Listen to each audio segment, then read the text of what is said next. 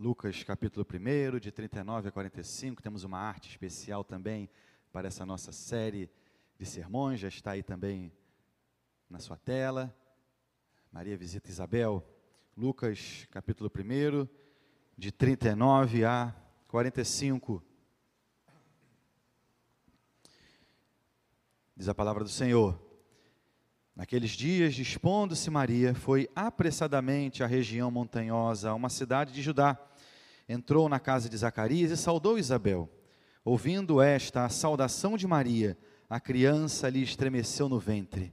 Então Isabel ficou possuída do Espírito Santo e exclamou em alta voz: Bendita és tu entre as mulheres, e bendito o fruto do teu ventre. E de onde me provém que me venha visitar a mãe de meu Senhor? Pois logo que me chegou aos ouvidos a voz da tua saudação, a criança estremeceu de alegria dentro de mim. Bem-aventurada a que creu, porque serão cumpridas as, as palavras que lhe foram ditas da parte do Senhor. Oremos, queridos, mais uma vez. Querido Deus, obrigado pela alegria que temos, Deus, de estarmos na tua casa, de estarmos juntos nesse tempo, Pai, de comunhão de culto. E agora, Deus, queremos ouvir a tua voz. Fale conosco, ilumine, Deus, as nossas mentes, ouvidos e corações, de maneira que não só internalizemos aquilo que tu tens para nós, mas principalmente propaguemos, Deus, tão somente para a tua honra e tua glória em Cristo Jesus. Amém. Queridos, como já temos aí falado alguns domingos, essa é uma época do ano muito especial. Nós saímos pelos shoppings, pelas ruas e por vezes somos surpreendidos por músicas natalinas nesses lugares, mesmo em lugares que sabemos bem não terem qualquer compromisso com Cristo e Sua palavra, nós até mesmo ali ouvimos canções de Natal que, sem dúvida nenhuma, muito nos alegram o coração hinos como o que já ouvimos aqui em nosso culto, como também ouviremos logo mais na nossa cantata às 19 horas. Cantar, queridos, é um movimento que, aliás, é característico daqueles que estão alegres. Uma pessoa alegre, ela vai cantar, cantarolar, assoviar, enfim, externar em alguma medida essa alegria que ela sente. Por isso que o Natal é esse tempo tão especial é quando cantamos alegremente que sim, há esperança para esse mundo em trevas. Que tudo aquilo antes anunciado pelos profetas, todo aquele descortinar do Antigo Testamento realizou-se, cumpriu-se em Cristo Jesus, quando então da sua encarnação. E essa alegria, queridos, que nos faz cantar, é exatamente a alegria que nós então observamos aqui no nosso texto. Desde esse momento, então, como lemos aqui, o primeiro Natal, a alegria que invadiu o coração desses irmãos aqui que o nosso texto nos mostra, narrados por Lucas, se traduziu então ali, aquela alegria, em cântico. Foram mais de 400 anos de silêncio, desde o último profeta do Antigo Testamento até então chegarmos aqui a João Batista, foram cerca então de 400 anos Malaquias havia sido então essa última voz até então.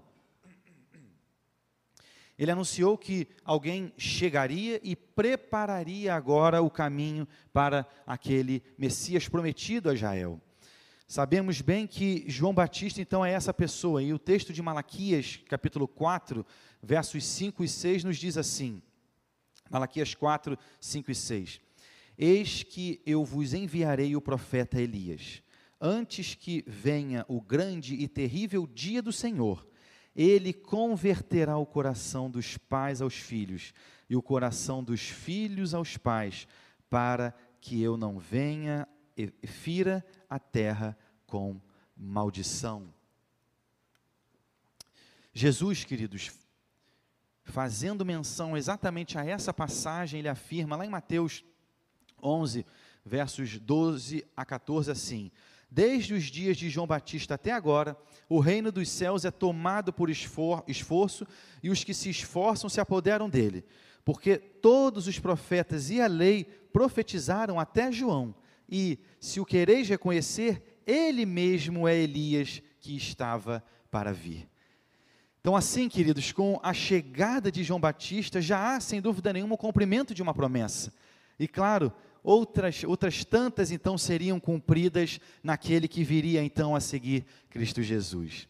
Com isso, o povo começa a cantar, a celebrar aquela visitação do Senhor em seu meio.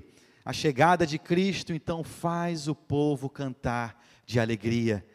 Houve um historiador, Plínio, que ele descreveu então como era a vida cotidiana ali durante o Império Romano. E em duas de suas cartas, ele, ele é, é, é, se atém exatamente ao cristianismo. E ele afirma assim: o cristianismo é a religião do cântico e da música. O que ele constata é que a chegada de Cristo, a encarnação de Deus Filho, fez com que então os cristãos agora passassem a alegremente cantar. É isso que Jesus faz, queridos, nos nossos corações. E não somente nessa época do ano, mas claro, no ano todo. É essa graça maravilhosa que nos faz cantar de alegria, e o evangelista Lucas, ele então escreve esse evangelho como, e sabemos bem, como um grande pesquisador que era. Ele era médico, também, sem dúvida nenhuma, um historiador, e ele nos deixou então registrados pelo menos cinco cânticos é, é, é, é, de Natal. São cânticos que nos ensinam como cantar, mas também nos mostram a fé daqueles que cantaram esses cânticos pela primeira vez.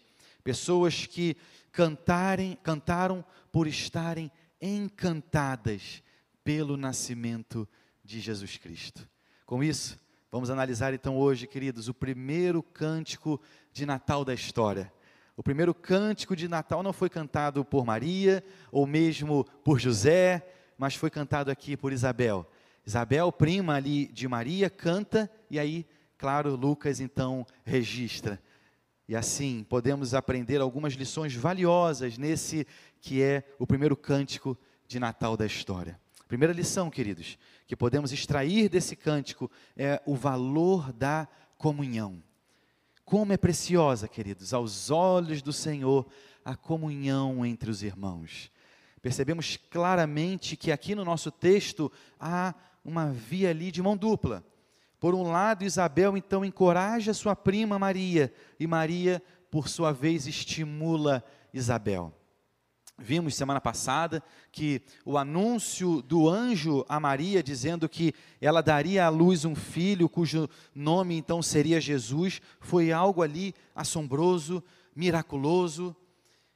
E claro, queridos, gerou em Maria, essa jovem, algum tipo de temor por toda aquela situação.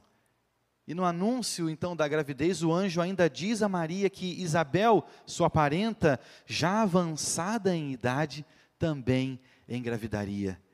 Ou seja, queridos, dois milagres.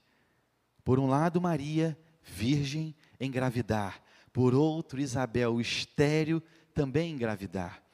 Isabel e Zacarias, queridos, já eram é, é, idosos e não estavam mais então na idade de gerar filhos. Quando Maria ouve esse anúncio do anjo, em um primeiro momento, como falamos, ela teme, mas após, diz o texto, verso 38 do capítulo 1, aqui está a serva do Senhor, que se cumpra em mim conforme a tua palavra. E assim, após então se colocar como que disponível nas mãos do Senhor, ela agora corre para a casa de Isabel. Versos 39 a 42, queridos. Veja comigo, por gentileza, e mantenha aí a sua Bíblia aberta. Naqueles dias, dispondo-se Maria, foi apressadamente à região montanhosa, a uma cidade de Judá. Entrou na casa de Zacarias e saudou Isabel. Ouvindo esta saudação de Maria, a criança lhe estremeceu no ventre. Então, Isabel ficou possuída do Espírito Santo e exclamou em alta voz. Maria vai agora, queridos, até Isabel e confirma então aquele anúncio do anjo. Vê ali Isabel, com certeza já com alguma barriguinha, e, e, e, veja até esse momento, quando então Maria entra na casa ali de Zacarias, Isabel ainda não tinha exatamente ciência da gravidez de Maria, Mas assim que Maria então saúda Isabel, a criança no seu ventre estremeceu, diz o texto. No grego, essa palavra também significa saltar. A criança, ouvindo Maria, saltou, se mexeu, se movimentou no ventre de sua mãe. E então, diz o texto, Isabel se enche, fica possuída do Espírito Santo. Essa palavra para possuída seria também a ideia disso, de ser preenchido. O Espírito Santo como que inundou Isabel naquele instante. E então, Isabel responde à saudação da sua prima, versos 42 e 43. Bendita és tu entre as mulheres, e bendito o fruto do, do, seu, do teu ventre. E de onde me provém que me venha visitar a mãe do meu Senhor? Isabel, com essas palavras, queridos, sem dúvida nenhuma, encoraja Maria. Ela, ainda uma jovem, preparando-se para casar, recebe agora a missão de gestar o Filho de Deus no seu ventre. Isabel, ali, usada, como lemos, pelo Santo Espírito, encoraja agora essa jovem a cumprir a sua missão a ir até o fim do seu propósito, conforme a clara e maravilhosa providência de Deus.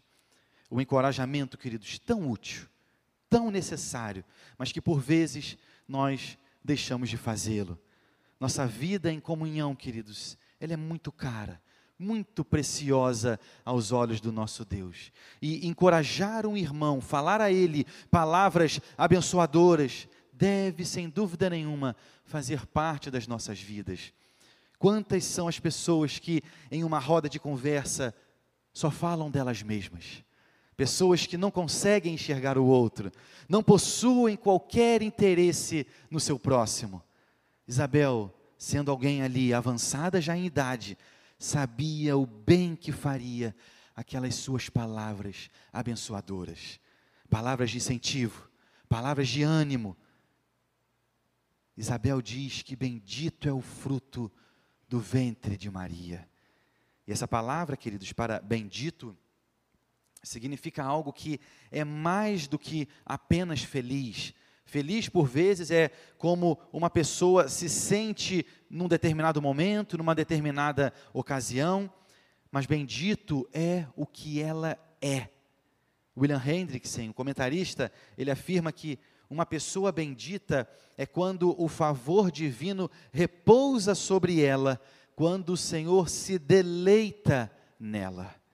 É como se Isabel dissesse: Maria, entre todas as mulheres da terra, você é a mais abençoada. E Isabel continua: E bendito então o ventre, o fruto do teu ventre. Que palavra abençoadora, queridos. Palavra de alguém que reconheceu a importância daquele momento tão especial.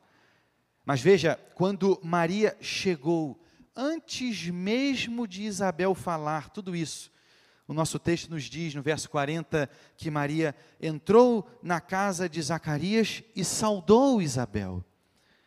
E ouvindo esta, Isabel, a saudação de Maria, a criança lhe estremeceu no ventre, então Isabel ficou possuída do Espírito Santo. Veja o poder que tem a comunhão poder de nos encher do próprio Santo Espírito. Dietrich Bonhoeffer, ele certa vez disse que o Cristo no meu irmão, a palavra santa de Deus na boca do outro, na minha direção, é meio de graça. E é exatamente isso que vemos em Maria e Isabel. Encorajamento mútuo, estímulo. Estamos passando uma situação tão peculiar, mas somos as duas servas do Senhor e desejamos fazer a vontade do nosso Deus. Essas irmãs, queridos, nos mostram uma comunhão que fortalece, uma comunhão que encoraja, uma comunhão que estimula e faz o coração cantar de alegria. Segundo lugar, queridos, se antes então nós observamos aqui o valor da comunhão, a comunhão que estimula, a comunhão que fortalece.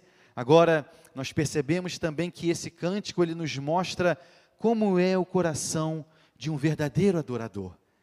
O verdadeiro adorador é aquele que deixa de olhar somente para si mesmo.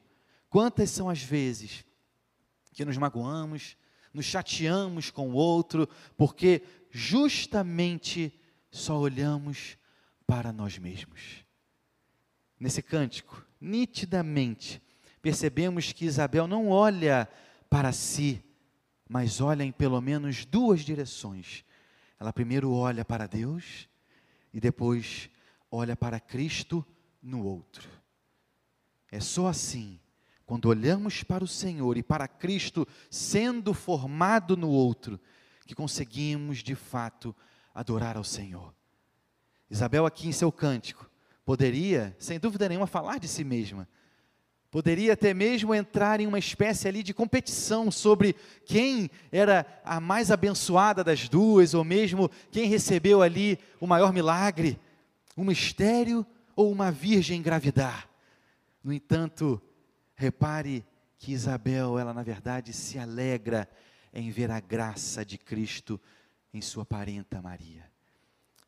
Pense bem, Isabel tinha, queridos, o sonho de ser mãe. Ela se casa e o tempo passa, e o tempo passa, e o tempo passa, e nada. E o tempo vai passando, e nada acontece. E então, vem a idade avançada, o que, humanamente falando, tornaria esse sonho impossível de, de engravidar. Mas aí, da noite para o dia, ela descobre que, por um milagre, ela engravida. Qual seria a reação então natural agora de Isabel a encontrar com alguém logo que tivesse certeza dessa gravidez? Ocorre que Isabel em momento nenhum, fala de si mesma. Veja o que diz o texto a partir do verso 41. Ouvindo esta a saudação de Maria, a criança lhe estremeceu no ventre.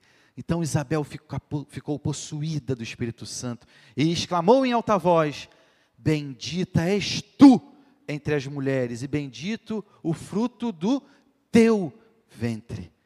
E de onde me provém que me venha visitar a mãe do meu Senhor. Pois logo que me chegou aos ouvidos a voz da tua saudação, a criança estremeceu de alegria dentro de mim. Isabel, queridos, estéreo por toda uma vida. Isabel, já avançada em idade, tinha a sua alegria na gravidez de Maria. Tinha um menino saltitante ali no seu ventre, mas o que importava mesmo era o fruto do ventre de Maria. Que lição de humildade, queridos, dessa mulher. Isabel não olha para si, não olha para o seu próprio ventre. Isabel se encanta em ver a obra de Deus na vida de Maria. Precisamos, queridos, sem dúvida nenhuma, nos esvaziar de nós mesmos, permitindo que o Espírito de Deus então venha e nos encha.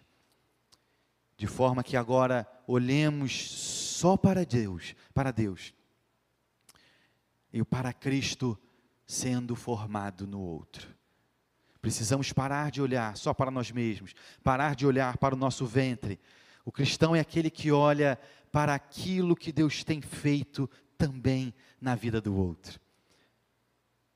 Como Deus tem sido glorificado também através da vida do outro. Isabel ainda diz que o meu bebê só está alegre por aquilo que Cristo é em você.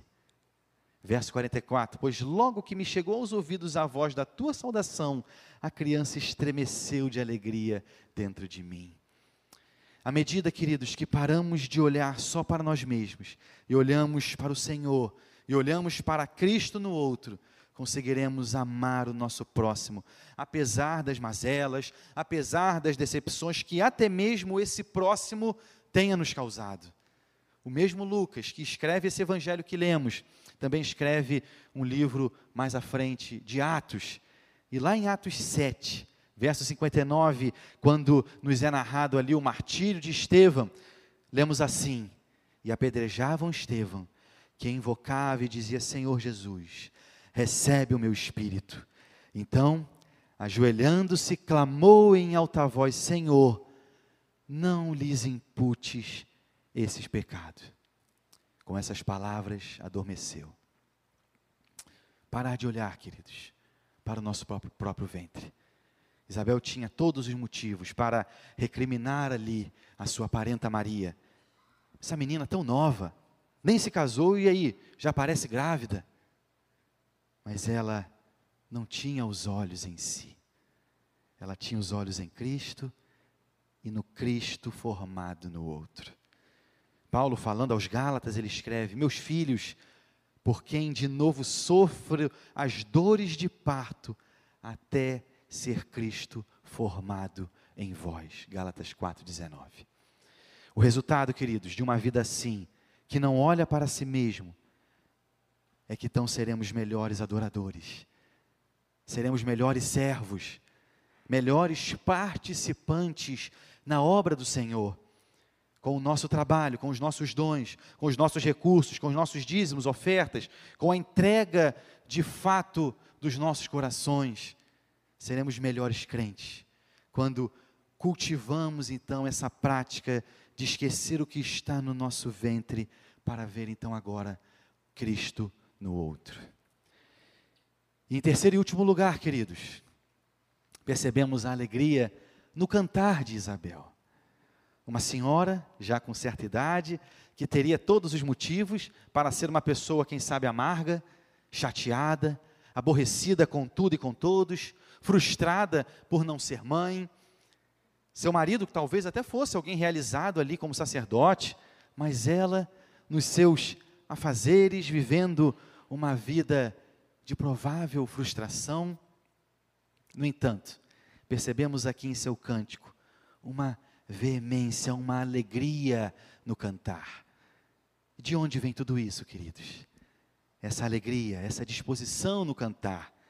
Em primeiro lugar, vem da certeza de que aquele que está no ventre de Maria era o seu Senhor, era o seu Salvador.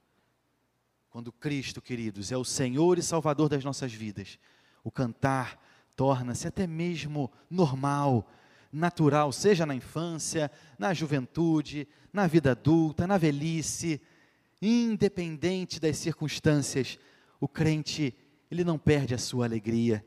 E veja, Isabel aqui não passa a cantar porque está grávida, porque senão isso seria naturalmente uma idolatria. Mas ela agora canta porque Maria está grávida. Maria carregava em seu ventre o Salvador do mundo. Cantamos com alegria quando reconhecemos que Jesus é o nosso Salvador. Alimente-se da alegria de Jesus, da alegria de saber que Ele é o seu Senhor, de que Ele é o seu Salvador. Foi exatamente isso que fez Isabel aqui cantar. E de onde me provém que me venha visitar a mãe do meu Senhor? Verso 43 nos mostra isso. Isabel certamente, queridos, estava feliz com a sua gravidez. É claro que estava. Mas a, o que a fez verdadeiramente alegre é o seu Salvador, Cristo Jesus. Quando Cristo então se torna o centro das nossas vidas, quando a nossa alegria então é ver o outro deixando Cristo crescer na vida dele, nós cantamos então, claro, com alegria. Que nesse Natal, queridos, esse cântico de Isabel nos faça olhar para onde de fato devemos olhar. Olhe para Cristo. Olhe para Cristo no outro. Esse cântico de Isabel, portanto, nos fala do valor da comunhão. Comunhão que encoraja, comunhão que estimula, comunhão que precisamos nutrir em nós. Esse cântico também fala do coração do crente. E a virtude do nosso coração está em não olharmos para nós mesmos, para o que fazem contra nós, mas a virtude está em olharmos para Deus e para Cristo formado no outro. Maria foi chamada de bendita justamente porque se submeteu à vontade de Deus na sua vida. Ela permitiu que o Salvador fosse ali gestado no seu ventre, se colocou como uma serva para fazer a vontade do Pai. Da mesma forma, se você ainda não tem a Cristo como seu suficiente Salvador e Senhor, ainda há tempo. Ainda é tempo de você também ser alguém aos olhos do Senhor bendito. Alguém bem-aventurado, alguém feliz, alguém que faz a vontade do Pai com alegria. E se você é alguém que já possui a Cristo como seu Senhor e Salvador, que você também possa sair e repartir a Cristo com os outros. Cristo vive em você. Sua vida não é mais para você mesmo, é Cristo que vive em você. E a vida que você agora vive deve ser vivida pela fé no Filho de Deus. E que as pessoas vejam isso. Relacione-se com os outros de maneira a estimulá-los em Cristo. Aproveite esse tempo, querido, essa época de Natal. Quem sabe alguém aí te dê a oportunidade de orar na ceia, de orar nesse Natal que nos reunimos em família. Fale de Cristo, fale de seu amor, fale daquilo que Cristo fez através da sua vida. Você é o melhor testemunho para aqueles que te cercam. Que o seu Natal seja, nesse sentido, um Feliz Natal. Amém? Vamos orar? Querido Deus, obrigado. Obrigado pela preciosidade que é a tua palavra, que de forma tão maravilhosa ela nos mostra a maneira como devemos caminhar, Pai. E aqui nesse primeiro cântico da Natividade, do Natal, nós te louvamos, Deus, pela vida de servas que, ao ouvirem o teu chamado, colocaram-se disponíveis nas tuas mãos e disseram: Eis-me aqui. Ó oh Deus, da mesma forma queremos assim também fazê-lo. Nos colocamos, Deus, disponíveis nas tuas mãos, como teu povo, como tua igreja aqui reunida, Pai. Que oportunidade nós temos no Natal de anunciar, de falar de Cristo, de falar de seu ministério, de falar de sua obra, de falar da salvação. Que oportunidade, Pai. Nos dê intrepidez, Deus. Nos faça servos que anunciam as boas novas de grande alegria àqueles que padecem, que vivem vidas turvas, que vivem aí, Deus, fora, batendo cabeça. Oh Deus, obrigado porque essa palavra nos chegou, mas que entendamos a responsabilidade que temos agora de anunciá-la também. Faça em nós, Deus, a tua vontade, o teu querer, e como igreja, continuamente sejamos esse povo relevante, como assim é o teu evangelho, a tua palavra. Em Cristo Jesus, nosso Senhor, que nós te oramos.